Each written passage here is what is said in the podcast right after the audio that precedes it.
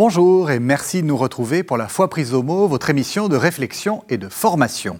Comme chaque année, l'Église nous encourage à nous rendre plus proches des personnes qui souffrent à l'occasion de la journée des malades. Et au sein de la pandémie que nous vivons, cet appel prend un relief tout particulier. De nombreuses questions se sont posées ou continuent à se poser tout au long de cette crise.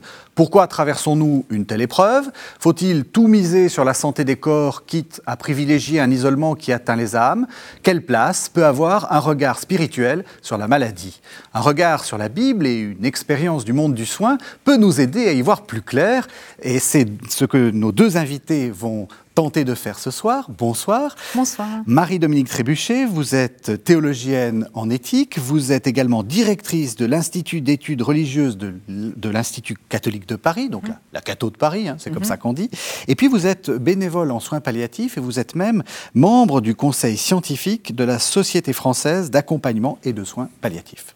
Et puis Jean-Guilhem Xéry, bonsoir. Bonsoir. Vous, vous êtes psychanalyste, essayiste, et on vous a euh, vu plusieurs fois euh, dans, au cours de- du passé dans, ces, dans cette émission. euh, la dernière fois, je crois que c'était sur le transhumanisme, je crois. C'est ça. C'est ça.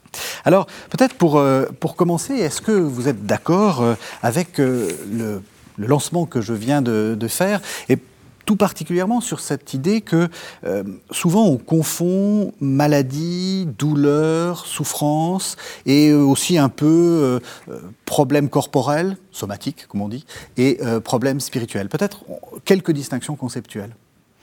Alors, quelques mots sur la maladie. Dans maladie, on entend mal.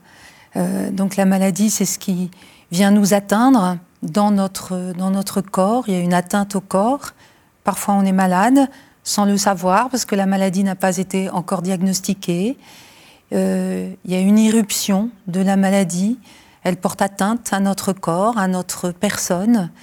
Euh, il y a de l'étrangeté dans la maladie. Il y a un corps euh, étranger qui vient attaquer. Donc la maladie, euh, voilà, elle est de l'étranger qui vient, qui m'atteint profondément, et il va falloir la combattre, et puis aussi parfois vivre avec, parce qu'il y a la maladie soudaine, la maladie grave, puis il y a la maladie chronique aussi, qui s'inscrit dans, dans toute une vie.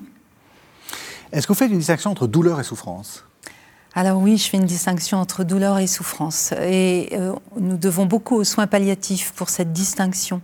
Peut-être se redire ensemble que c'est un problème euh, récent pour les médecins, pour les soignants, la douleur, que pendant très longtemps, ça n'a pas été une question noble. Je- J'emploie ce mot parce que ce sont les médecins eux-mêmes, dans les années 70-80, qui ont commencé à dire, mais la souffrance, euh, voilà, elle, euh, elle nous dit quelque chose de, l'être humain. Vous savez, avant, on va dire, avant les années 1970, 1980, la douleur, elle était objective, elle servait au médecin, elle était un symptôme. Et aujourd'hui, la douleur, c'est la personne malade qui dit, vous savez, on, lui demande sur une échelle de 1 à 10, vous avez mal combien?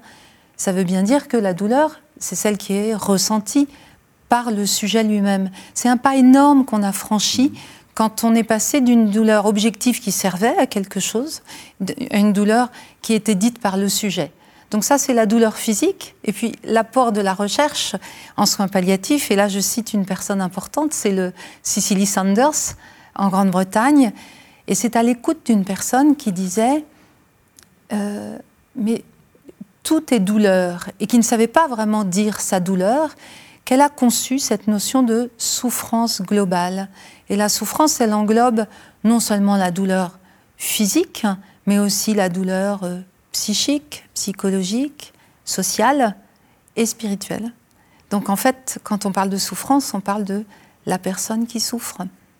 Alors ça, c'est des choses euh, qui doivent vous, vous parler, Jean-Guilhem Xéry, parce qu'une de vos grandes idées, c'est justement de, de ne jamais séparer euh, ce qui se passe au niveau du corps et ce qui se passe au niveau de l'âme, l'esprit. Enfin, vous allez nous dire comment vous, vous voyez les choses. Euh, oui, oui, tout à fait. Et en fait, dans, votre euh, introduction, ce que euh, je, relève davantage, c'est en effet combien la, la maladie du corps n'est pas complètement isolée, indépendante en fait du reste de la globalité de la personne. En fait, ce que ce que vous amenez, hein, Marie-Dominique, c'est-à-dire que la maladie du corps, aussi apparemment anodine, pas grave soit-elle, vient quand même interroger notre identité profonde, quelque chose de notre identité identité profonde, de mon point de vue, plus précisément, le regard et l'expérience que je fais de mon identité profonde. Hein. Mhm.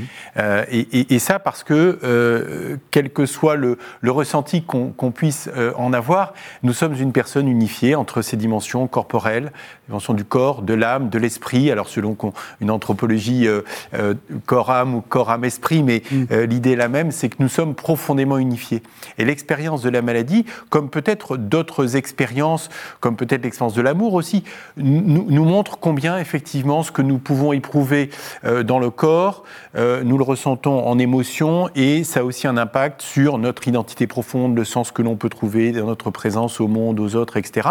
Et, d'ailleurs réciproquement. Donc finalement, l'expérience de la maladie, c'est une expérience qui, de fait, nous fait faire l'expérience de, de l'unité de, ce que, de, ce que, de la personne que nous constituons.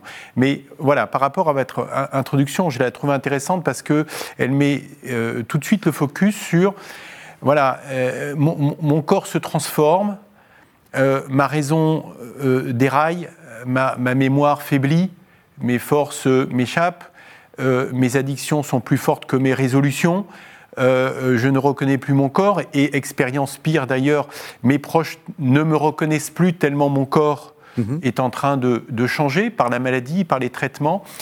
Eh bien, tout ça, évidemment, ça a un effet, ça a un impact sur mon identité profonde. C'est là où, effectivement, l'expérience de la maladie euh, euh, est une expérience, euh, consciemment ou pas, que l'on raisonne ou pas, que l'on verbalise ou pas, est toujours une expérience spirituelle. Mm. Est-ce que vous iriez jusqu'à dire que euh, justement les différentes maladies qui nous ont touchés, euh, c'est aussi notre identité? Parce que c'est vrai que souvent les gens disent, euh, voilà, j'ai échappé, bah, je sais pas, au Covid, hein, soyons, soyons dans l'actualité, on va repartir comme avant. non, il s'est passé quelque chose et ça fait aussi partie de, de l'identité. Est-ce que vous irez jusqu'à dire ça? En tout cas tel que je le formulerai, c'est que l'expérience de la maladie, nul ne peut y échapper. Elle fait partie de notre, de notre vie, de notre aventure humaine, de notre euh, parcours de vie, peu importe comment on le formule, mais elle est inscrite dans notre humanité. Et, il me semble que euh, euh, on a beaucoup dit combien effectivement la pandémie de, Covid euh, finalement faisait vaciller nos certitudes dans la médecine technique toute puissante, dans la mondialisation heureuse, enfin, dans, etc de mon point de vue, euh, si on fait l'analogie avec la maladie du, corps et pas simplement de la société, hein, là en l'occurrence, c'est que la maladie nous fait faire l'expérience, on dit souvent de notre fragilité, je, suis plus à l'aise moi avec le mot de notre éphémère. Nous sommes éphémères, nous sommes nés un jour, nous mourrons euh, un autre jour. Et, finalement, c'est la seule certitude euh, euh, partagée, commune entre, entre nous tous, c'est bien celle-ci. Donc pour moi, c'est que l'expérience, la maladie nous fait faire l'expérience de l'éphémère. Et l'éphémère est inscrit dans notre constitution j'allais dire dans notre ADN, dans notre ADN de fait biologique, mais dans notre euh, réalité spirituelle. Voilà. Il y a quelque chose d'éphémère dans notre nature humaine. Nous ne pouvons pas y échapper. On peut se être dans l'illusion, se, monter des espèces de mécanismes de défense, notamment psychologiques, pour ne pas voir cet éphémère. Et, mais, la, réalité n'est pas celle-ci. Oui, je voudrais revenir sur euh, ce que vous dites à propos de l'expérience de la maladie. Euh, il est vrai que toute personne, toute personne humaine euh, peut faire cette expérience-là. Mais je pense que la, difficulté, vous avez nommé la médecine technicienne toute puissante, la difficulté que nous rencontrons aujourd'hui, c'est précisément de pouvoir être écouté là, dans cette expérience-là, alors même qu'on a une médecine qui fragmente beaucoup le corps, qui va s'intéresser à l'organe atteint, à la maladie elle-même, au risque d'oublier derrière la maladie le malade et la personne qui souffre. Et vous me disiez, voilà, on va partir de définition de la douleur, de mhm. la souffrance, et je pense que c'est important de se redire. Et puis, on, a des personnes qui, nous regardent là et qui traversent hein, cette, souffrance, euh, mhm. comme nous, qui, sont, qui sont malades. Euh, pour moi, la souffrance, euh, la souffrance n'est pas un mot. Bien sûr qu'on utilise le mot parce qu'il faut pouvoir en parler à un moment hein, pour euh, euh, savoir ce qu'on qu'on fait, ce qu'on met en œuvre précisément. Mais la souffrance, elle est d'abord une réalité concrète qui fait, qui se transforme en expérience, si tant est qu'on est accompagné pour que cette expérience puisse se faire. Et je pense que la grande difficulté aujourd'hui pour les personnes, c'est d'être confrontées. Alors, bien sûr que euh, la médecine aide à lutter contre la maladie, mais il ne faut pas que la médecine oublie la personne sur le chemin de la guérison de sa maladie. C'est très bien parce que vous, vous faites, euh, vous annoncez un peu le, ce parcours. On terminera cette émission, effectivement, cette question d'accompagnement et puis de, peut-être de soi-même se, prendre, prendre conscience de, l'importance euh, de l'expérience qu'on est en train de vivre et pas simplement de la, de la vivre un peu comme un, sujet euh, passif d'une certaine façon. Alors, peut-être pour, pour commencer, je vais vous poser tout de suite, vous êtes théologienne, je vais vous poser tout de suite une, une question théologique et on va entendre un texte juste après. Est-ce que il faut à tout prix euh, trouver une cause à ce qu'on traverse. Et en gros, est-ce qu'il euh, il faut toujours se demander, et peut-être même, peut-être pas à la théologienne, j'ai posé à, l'accompagnatrice de soins palliatifs, est-ce que c'est quelque chose que les gens se posent comme question en disant qu'est-ce que j'ai pu faire pour en arriver là? Mhm. Je ne pense pas qu'il faille se poser la question, mais de fait, la question se pose parce que quand, quand, quand le drame de la maladie débarque dans votre vie, qu'il chamboule toute votre existence, eh bien, il y a une espèce de, de, réflexe d'humanité euh, mais c'est injuste. Voilà, il y a cette, ce sentiment d'injustice. Et pourquoi moi? Qu'est-ce que j'ai fait? Qu'est-ce que j'ai fait, oh mon Dieu Mais qu'est-ce que j'ai fait pour être atteint de cette maladie-là, moi? Qui suis droit dans ma vie, euh, c'est l'histoire de, c'est l'histoire de Job. On va y arriver. Hein, on va y arriver. Mais, mais qu'est-ce que j'ai fait? Euh, Vous savez, l'Église reconnaît cela dans, dans la constitution pastorale, Gaudium et Spes. Euh, elle dit que à l'approche de la mort et donc de la, dans la maladie grave, il y a cette, ce germe d'éternité dans l'homme qui fait, dire cela. Ça n'est pas juste. Et de là à chercher une cause, et de là à accuser Dieu, mais il n'y a qu'un pas. Donc c'est un passage, non pas qu'il faille, mais de fait, il y a ce passage-là hein, qui, voilà, il n'y a pas à se résigner devant la maladie et dans cette non-résignation, il peut y avoir la recherche d'une cause. Mais je pense que euh, on ne doit pas s'arrêter à ce passage du, pourquoi et, à qui je dois ça, mais être davantage dans une dynamique de euh, qu'est-ce que je deviens moi? C'est la question de l'identité. Qui suis-je moi qui traverse cette maladie? Comment est-ce que je vais euh, me, transformer au travers de cette maladie que je subis Je deviens un patient, mais comment est-ce que quand même je vais continuer mon chemin d'humanité et mhm. Eh bien justement, on va entendre le livre de Job, c'est le chapitre 2, ce sont les versets 1 à 10. Euh, on va voir à la fois que Satan intervient dans l'histoire et puis aussi que la femme de Job intervient. Le jour advint où les fils de Dieu se rendaient à l'audience du Seigneur. L'adversaire vint aussi parmi eux à l'audience du Seigneur. Le Seigneur dit à l'adversaire, D'où est-ce que tu viens? De parcourir la terre, répondit-il, et d'y rôder. Et le Seigneur lui demanda, As-tu remarqué mon serviteur Job? Il n'a pas son pareil sur terre. C'est un homme intègre et droit qui craint Dieu et se garde du mal. Il persiste dans son intégrité, et c'est bien en vain que tu m'as incité à l'engloutir. Mais l'adversaire répliqua au Seigneur. Peau pour peau, tout ce qu'un homme possède, il le donne pour sa vie. Mais veuille étendre ta main, touche à ses os et à sa chair. Je parie qu'il te maudira en face. Alors le Seigneur dit à l'adversaire, Soit, il est en ton pouvoir, respecte seulement sa vie. Et l'adversaire, quittant la présence du Seigneur, frappa Job d'une lèpre maligne depuis la plante des pieds jusqu'au sommet de la tête. Alors Job prit un tesson pour se gratter, et il s'installa parmi les cendres. Sa femme lui dit, Vas-tu persister dans ton intégrité? Maudis Dieu et meurs. Il lui dit, Tu parles comme une folle. Nous acceptons le bonheur comme un don de Dieu. Et le malheur Pourquoi ne l'accepterions-nous pas aussi?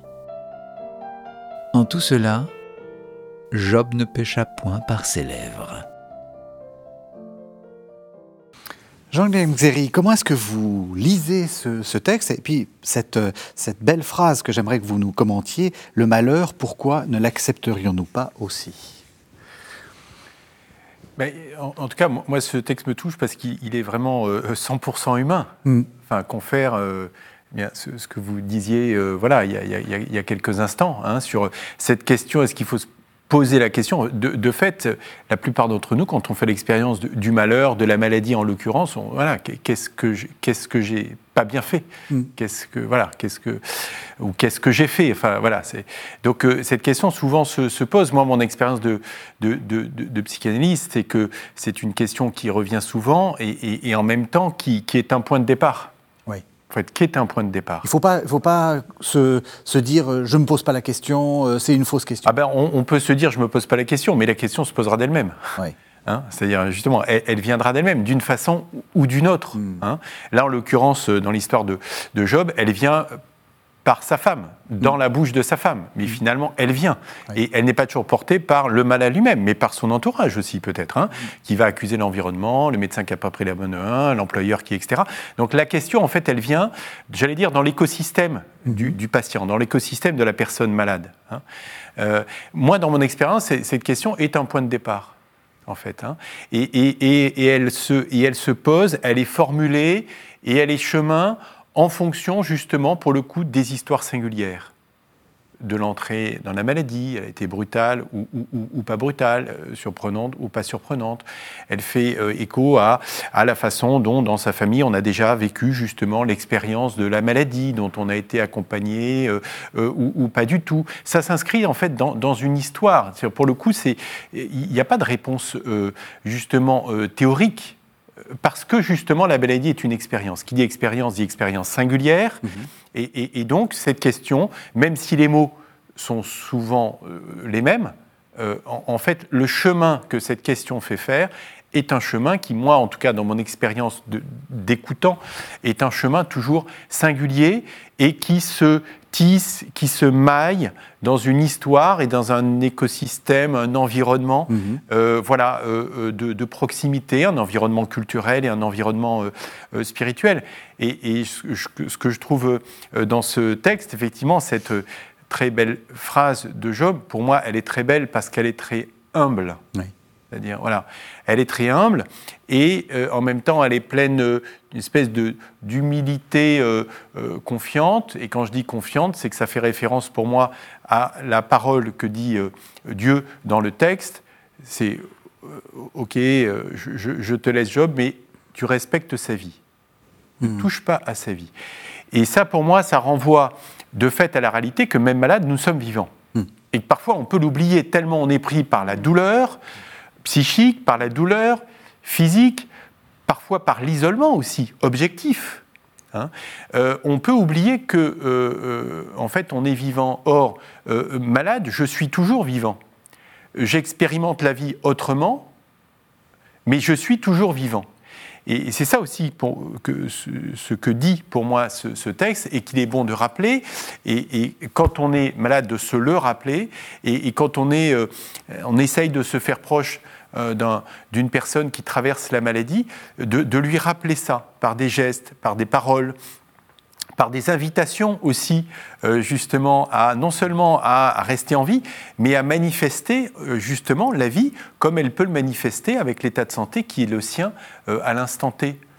vous, êtes d'accord, hein, je sens que vous... Oui, oui, je, crois que cette question, elle, elle, va permettre aux, chrétiens, aux, croyants, euh, de s'interroger et peut-être de prendre conscience de l'image de Dieu qu'il a, de la vision de Dieu qu'il a. Est-ce que euh, Dieu est ce, Dieu euh, justicier? Est-ce que Dieu est puni? Est-ce que je crois dans ce Dieu qui me punit parce que voilà, j'aurais mal, mal agi? Ou est-ce que je suis plus dans une foi qui accueille la miséricorde? Est-ce que je crois dans le, dans le Dieu d'amour? Je pense que voilà, c'est l'occasion précisément là d'aller plus loin dans sa quête spirituelle, de réinterroger finalement euh, quelle est ma relation à Dieu? Et si j'accuse Dieu, est-ce que derrière j'ai cette vision d'un Dieu qui veut me punir? Ou est-ce que je crois que Dieu est vraiment là euh, avec moi, euh, à côté de moi, voilà, et qui me guide on va revenir sur cette question-là. Et en fait, euh, vous, vous parlez comme l'épître aux Hébreux, je vous, rassure, vous êtes, c'est tout, à fait, tout à fait bien. Euh, l'épître aux Hébreux va nous montrer dans le texte que je vais lancer immédiatement que justement euh, le, Christ est en mesure de porter secours à ceux qui sont éprouvés parce qu'il a lui-même souffert. Donc on écoute l'épître aux Hébreux, c'est le chapitre 2, ce sont les versets 14 à 18. Ainsi donc, puisque les enfants ont en commun le sang et la chair.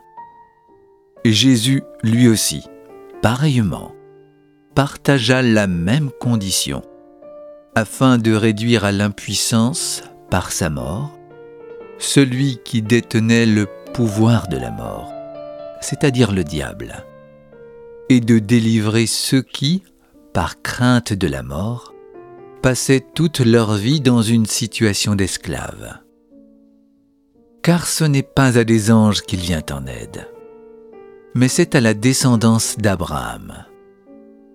Aussi devait-il en tout point se faire semblable à ses frères, afin de devenir un grand prêtre miséricordieux en même temps qu'accrédité auprès de Dieu pour effacer les péchés du peuple.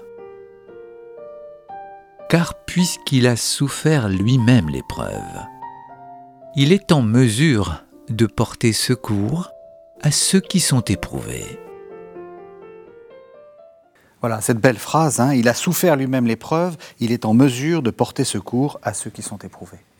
Ce que, ce que m'évoque ce, texte-là, en, l'entendant euh, là, en, direct, c'est euh, euh, c'est l'image de, de, Simon de Cyrène euh, voilà, derrière le Christ qui porte sa croix. C'est-à-dire que euh, quand on, fait cette expérience de, la maladie, euh, et peut-être de la souffrance ou l'angoisse qui, va avec, ce, dont on a besoin, en profondeur, c'est de Simon de Sirène, au, mhm. pluriel. Hein, de, Voilà.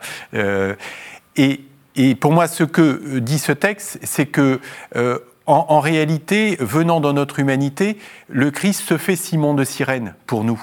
Mhm. C'est-à-dire que là, euh, dans, dans, la vraie vie d'aujourd'hui, c'est moi qui porte ma croix, ma maladie, ma souffrance psychique, etc.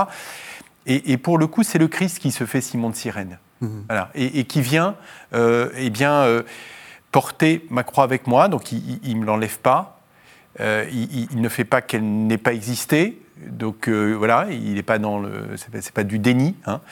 mais euh, finalement c'est quelque part c'est, mais, mais j'allais dire c'est possible et, c'est réel parce que justement il, a pris notre chair mmh. et quelque part il l'a pris, ok il y a 2000 ans ainsi de suite, mais il continue à prendre euh, notre chair et donc à être aussi finalement notre Simon de Sirène.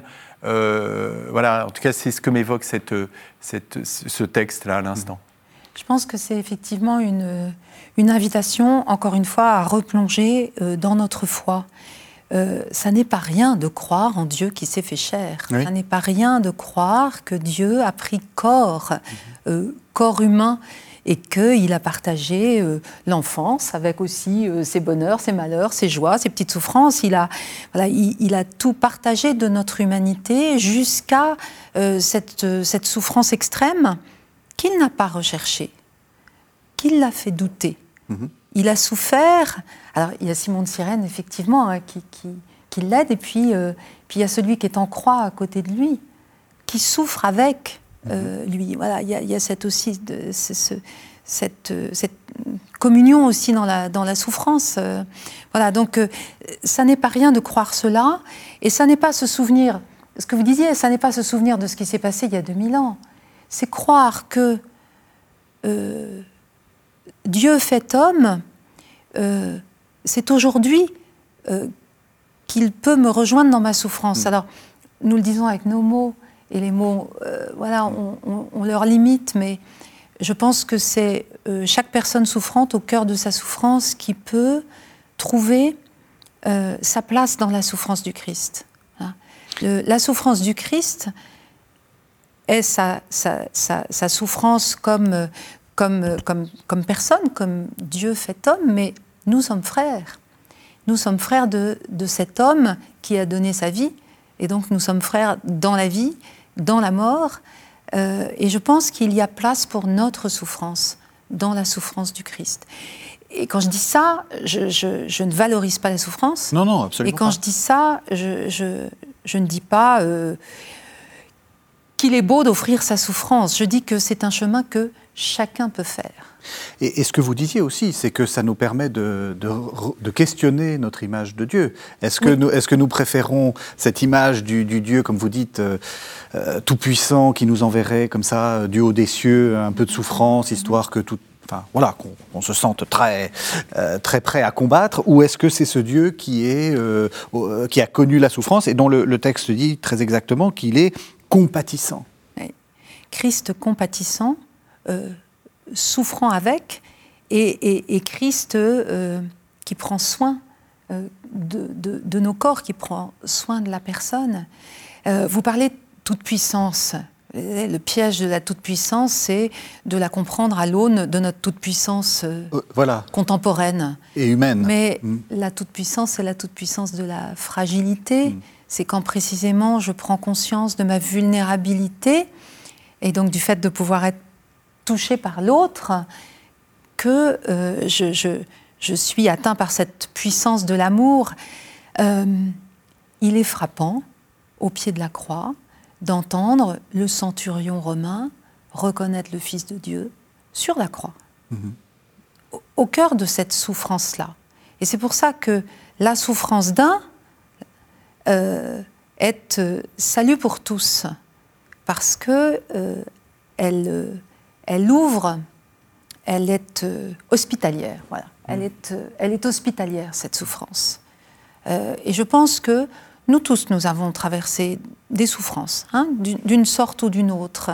Et, vraiment, je crois qu'il y, a un chemin à trouver hein, dans, cette souffrance du Christ, sans, euh, sans réduire sa vie, euh, sa personne, à cette, ultime souffrance. Hein, mais voilà, dans, dans, toute sa vie, euh, Jésus nous accompagne. Mmh.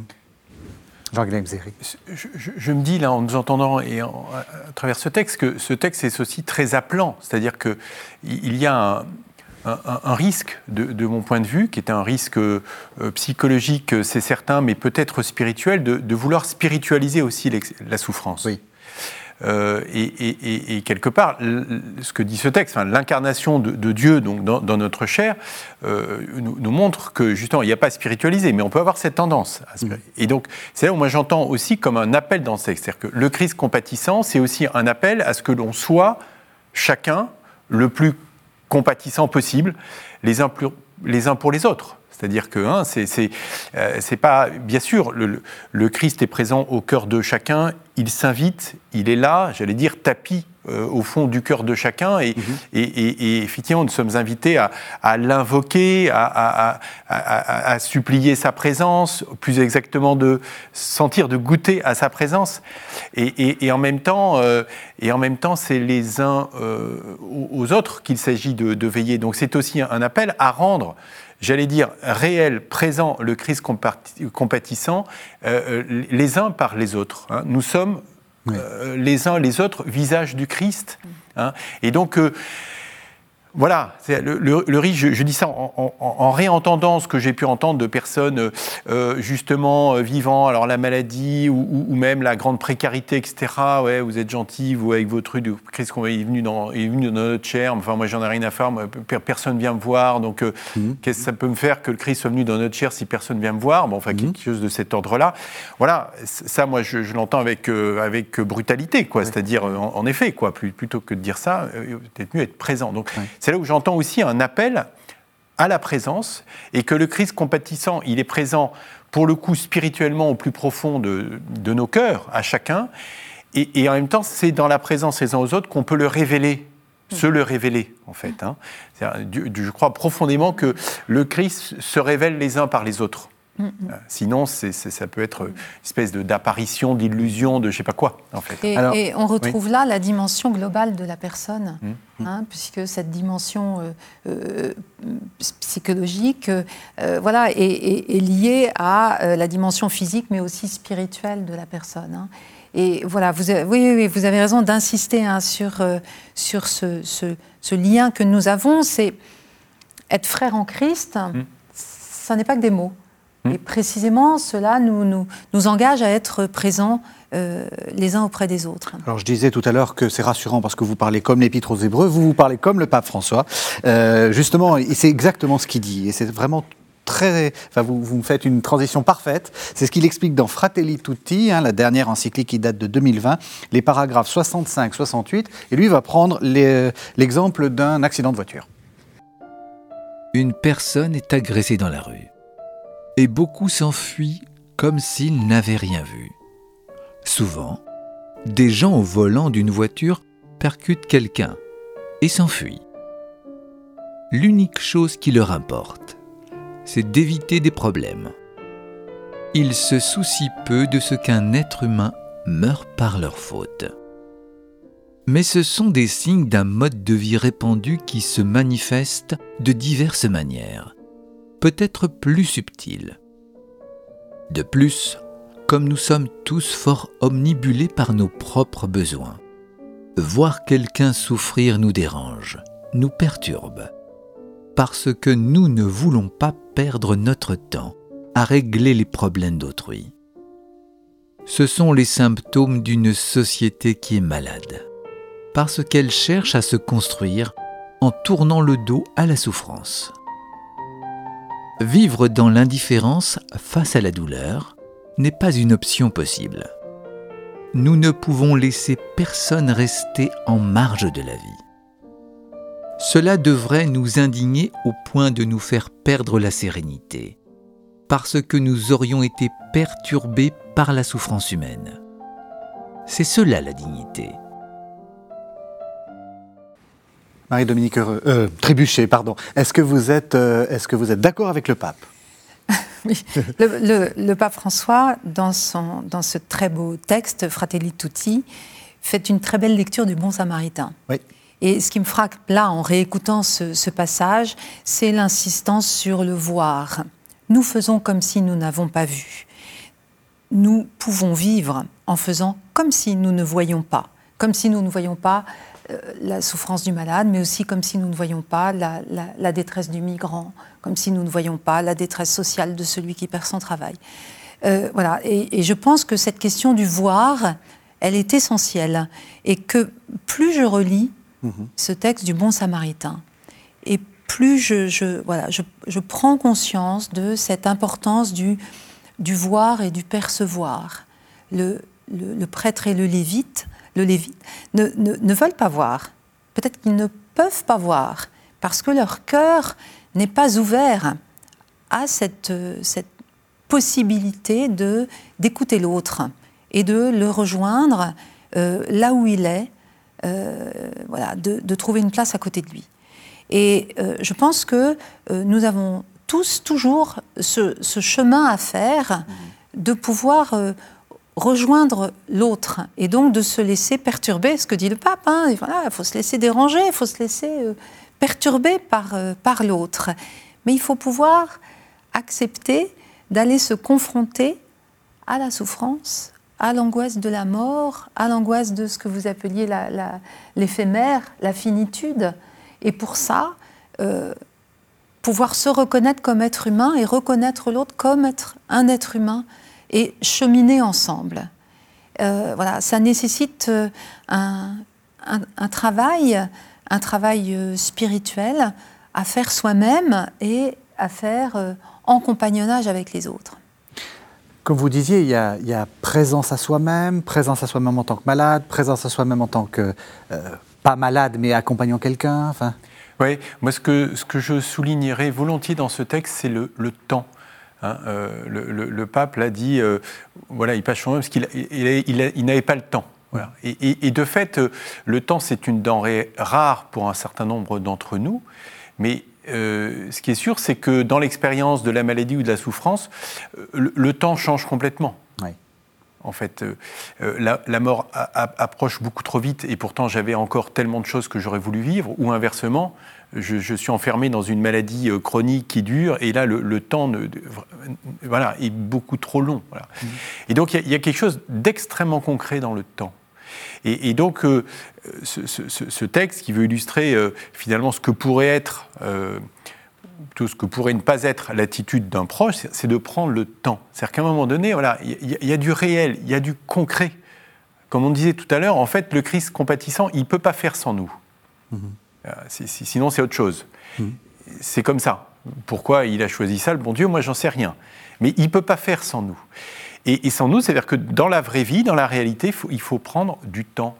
Ce n'est pas forcément beaucoup de temps. Quelqu'un qui vit dans l'isolement, avec des journées qui n'en finissent pas, une minute de, pour, pour quelqu'un qui va prendre une minute pour l'appeler, pour visiter cette personne, pour cette personne, ce ne sera pas une minute, ce sera la moitié de sa journée qui aura été occupée par cette minute-là. Mhm. Donc je veux dire que la notion du temps euh, n'est pas une notion philosophique dans, l'exercice de la présence mhm. à celui qui souffre, hein, parce que l'expérience de la souffrance altère, modifie complètement le rapport au temps. Et que quand on, est, euh, on, veut essayer d'être euh, un proche, de se faire proche, de se faire aidant, euh, eh bien, eh bien j'allais dire, oui, il s'agit de passer par l'épreuve du concret et donc l'épreuve du mmh. temps. Mmh. Et, même si ce temps est minime, il sera, c'est le plus beau cadeau. Et là aussi, le chrétien a des ressources. Mais oui, et là aussi, le chrétien a des ressources, puisque Dieu est venu dans notre temps. Mhm. Et donc, euh, voilà, notre histoire, c'est une histoire de, euh, de, Dieu avec nous. Hein. et voilà, le chrétien a des ressources pour habiter autrement ce temps qui est tellement modifié euh, par la maladie. Et c'est très important ce que vous venez de dire, hein, le temps qu'on n'a jamais et cette, cette, cette, minute qui va se, se, se déployer et représenter un, temps tellement important dans, dans l'histoire de la personne. Donc là aussi, les, les, ressources de la foi chrétienne sont fondamentales. Voilà, Dieu est venu dans notre histoire. Hein. et, cette histoire qui va nous faire euh, traverser à un moment ou à un autre la souffrance et euh, approcher, euh, approcher de la mort. Mm. Alors que euh, on voit bien que là, c'est vraiment, je vais faire un regard sur l'actualité avec la, pandémie. Mm. Euh, on parle de présence, euh, on est, on est de temps en temps en présence, mais la plupart du temps on est en distanciel, comme on le dit maintenant. comment est-ce qu'on fait concrètement maintenant et Comment, comment est-ce qu'on peut donner du temps, donner de la présence, alors qu'on nous dit qu'il faut absolument pas être en présence de l'autre? Il faut inventer. il faut oser. Oui. Il faut oser euh, et il faut être euh, inventif pour être euh, présent malgré tout dans les conditions qui sont, qui sont les nôtres. Mmh. Dans les conditions qui sont les nôtres, il y a un cadre qui est contraint. voilà, il y a un cadre qui est contraint, mais qui n'interdit pas la, présence. Hein. Donc euh, c'est vraiment une, je pense, une invitation justement à être attentif à ces, à ces temps de présence qui, malgré tout, peuvent se vivre. Je dis ça et je sais, nous l'avons vécu, moi je l'ai vécu de manière proche aussi, je sais à quel point euh, nous avons traversé des moments difficiles où il a été impossible d'être présent physiquement auprès de l'autre parce qu'il était sur un plateau technique de réanimation, parce qu'il était isolé dans une chambre et que la... Mais nous croyons aussi à une, une présence qui peut se, euh, qui peut se, se, vivre, une présence euh, spirituelle. Euh, voilà, la, présence de, de, la prière, la présence de, de la pensée pour l'autre, ça n'est pas rien. Euh, nous vivons beaucoup, enfin nous vivons dans une société qui est une société euh, euh, du fer, mais la, la, présence, elle est bien plus grande, elle nous, elle nous échappe. elle est bien plus grande que ce que nous maîtrisons comme, comme présence physique. Je donne juste un, un exemple. Dans, dans, ma pratique d'accompagnement en soins palliatifs, nous faisons de la présence, qu'on appelle de la présence silencieuse, auprès de personnes qui sont dans un état de, de coma, de voilà. Quel est le sens de cette présence auprès de personnes dont on dit qu'elles ne communiquent plus? Qu'est-ce que je sais de cette, de, cette communication? Euh, Donc, c'est croire euh, en la qualité de, de cette présence euh, humaine. Voilà. Oui, ça, me touche beaucoup ce que, ce que, ce que vous dites. Euh, quand vous dites effectivement, on, vit dans un cadre contraint, mais malgré tout, on peut peut-être faire plus qu'on ne pense. Mm. Et quand je dis faire plus, je vais me contredire là tout de suite maintenant. Je pense que la, question de mon point de vue à se poser, euh, euh, voilà, encore une fois, si on veut essayer de se faire le plus proche possible d'une personne en souffrance ou dans la maladie, c'est pas tant qu'est-ce que je peux faire pour cette personne, mais qu'est-ce que je veux vivre avec cette personne? Quel type de présence je veux avoir avec cette personne? Euh, et, il me semble que posé comme ça, en fait, il y a plein d'idées qui peuvent venir. Parce que qu'est-ce que je peux faire pour quelqu'un, effectivement, bah, dont le pronostic vital euh, euh, est décidé ben, Je ne peux plus rien faire. qu'est-ce que je peux faire pour quelqu'un dont voilà, qui ne peut pas être visité parce qu'il y a la Covid ben, Je ne peux rien faire. Donc là, finalement, c'est fin de l'histoire. En fait, si la question c'est qu'est-ce que je veux vivre comme présence? Mhm. Et sur cette base de mon désir de vivre et de lui offrir ma présence, ça peut aller bah, d'être inventif, de un petit coucou, un appel, un Skype, un SMS. Ça peut être de la présence assez proche. Mhm. qui répercuteront finalement voilà, mon propre désir de, de, de présence, etc. Et jusqu'à cette présence intime, spirituelle. Et, merci de, de, la rendre mhm. présente, pour le coup. Mhm. Euh, euh, voilà, là, j'allais dire, qui ne tient qu'à à, mon, à mon désir de, vivre la présence que je veux à l'autre, euh, là, en l'occurrence, de cette façon. Donc euh, voilà, en tout cas, moi, c'est une formulée comme ça, c'est quelque chose, moi, qui, en tout cas, qui me stimule mhm. de quelle présence je veux vivre. Euh, avec l'autre et quelle expérience je veux lui faire faire. Et ça peut être une expérience de communion silencieuse, spirituelle, par exemple. Mhm. Mhm. Communion spirituelle, est-ce que euh, vous pensez qu'il est important qu'il y ait euh, des accompagnateurs spirituels, des gens qui soient euh, présents dans les hôpitaux ou dans les EHPAD ou même à domicile pour visiter et qu'il y ait cette, comment dire, cette casquette, enfin vous, cette spécialité liée à la spiritualité? Et puis peut-être plus précisément, est-ce qu'il faut aussi afficher qu'on est chrétien?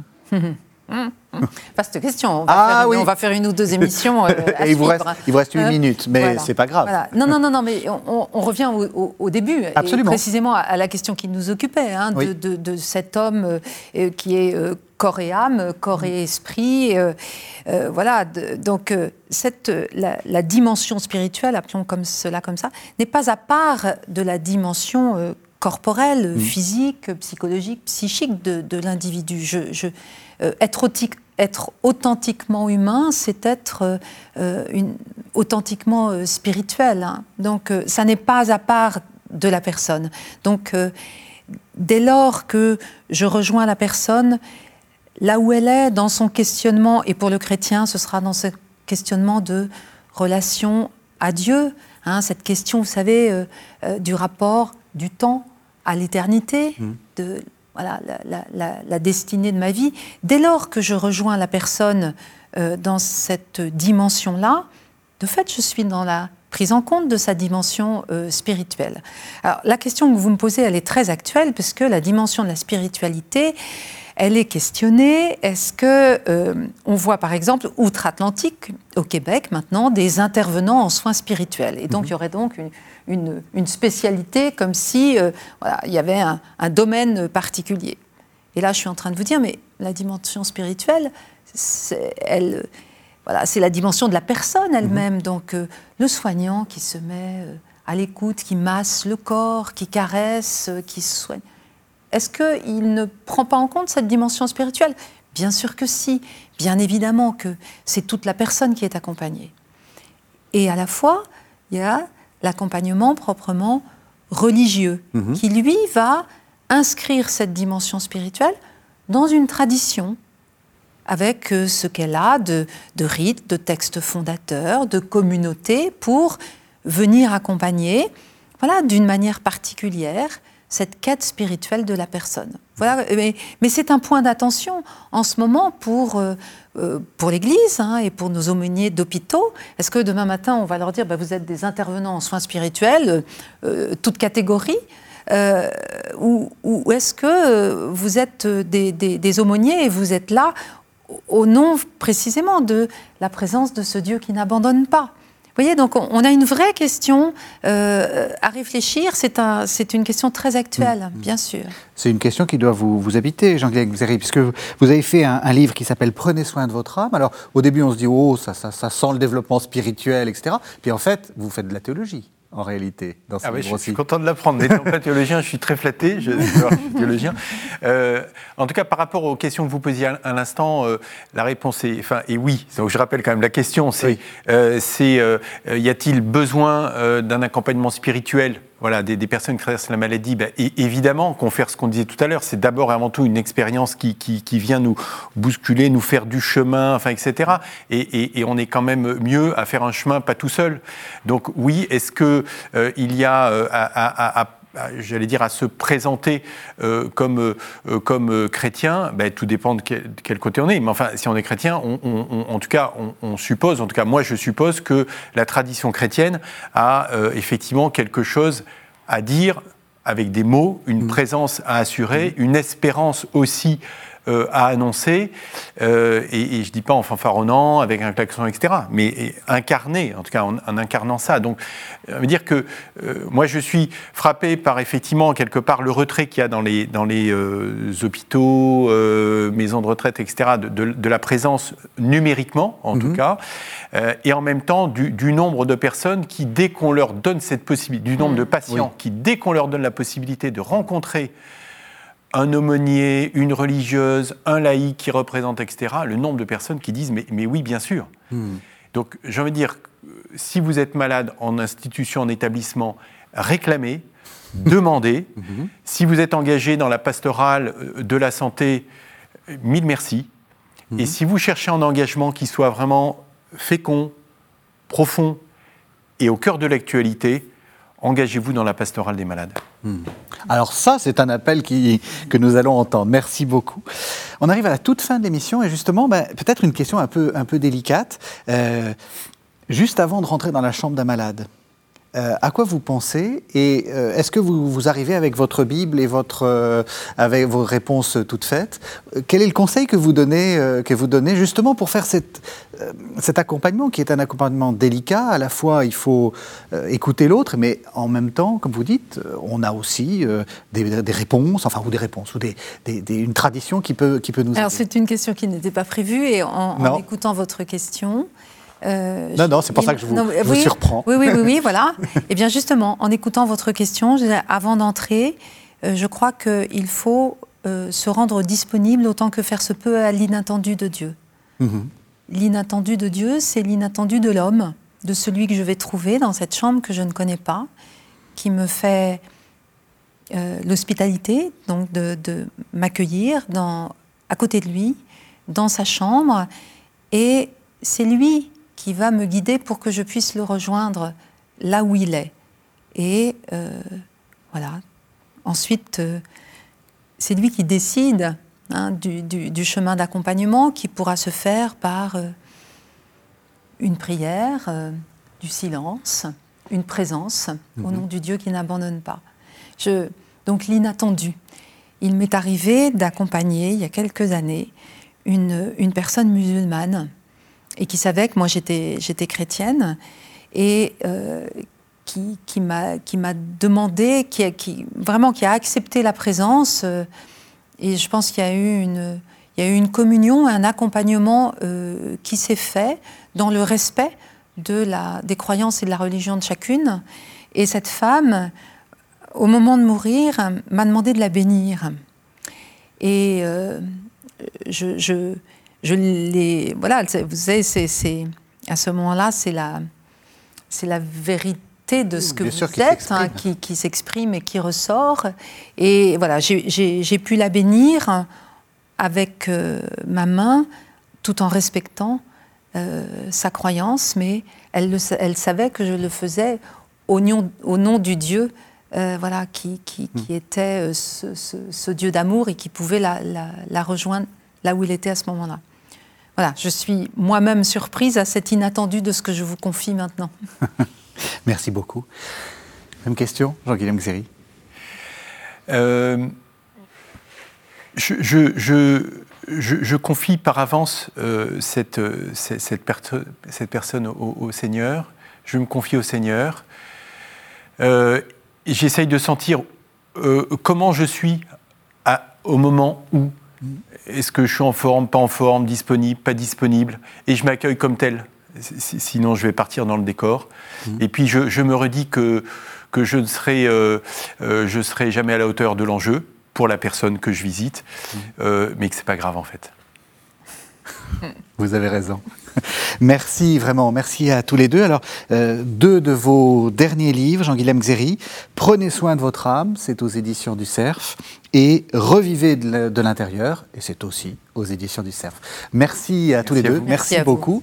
Merci. de nous avoir suivis. Vous savez que vous pouvez retrouver cette émission sur le site internet de KTO, www.ktotv.com. Et on se retrouve la semaine prochaine.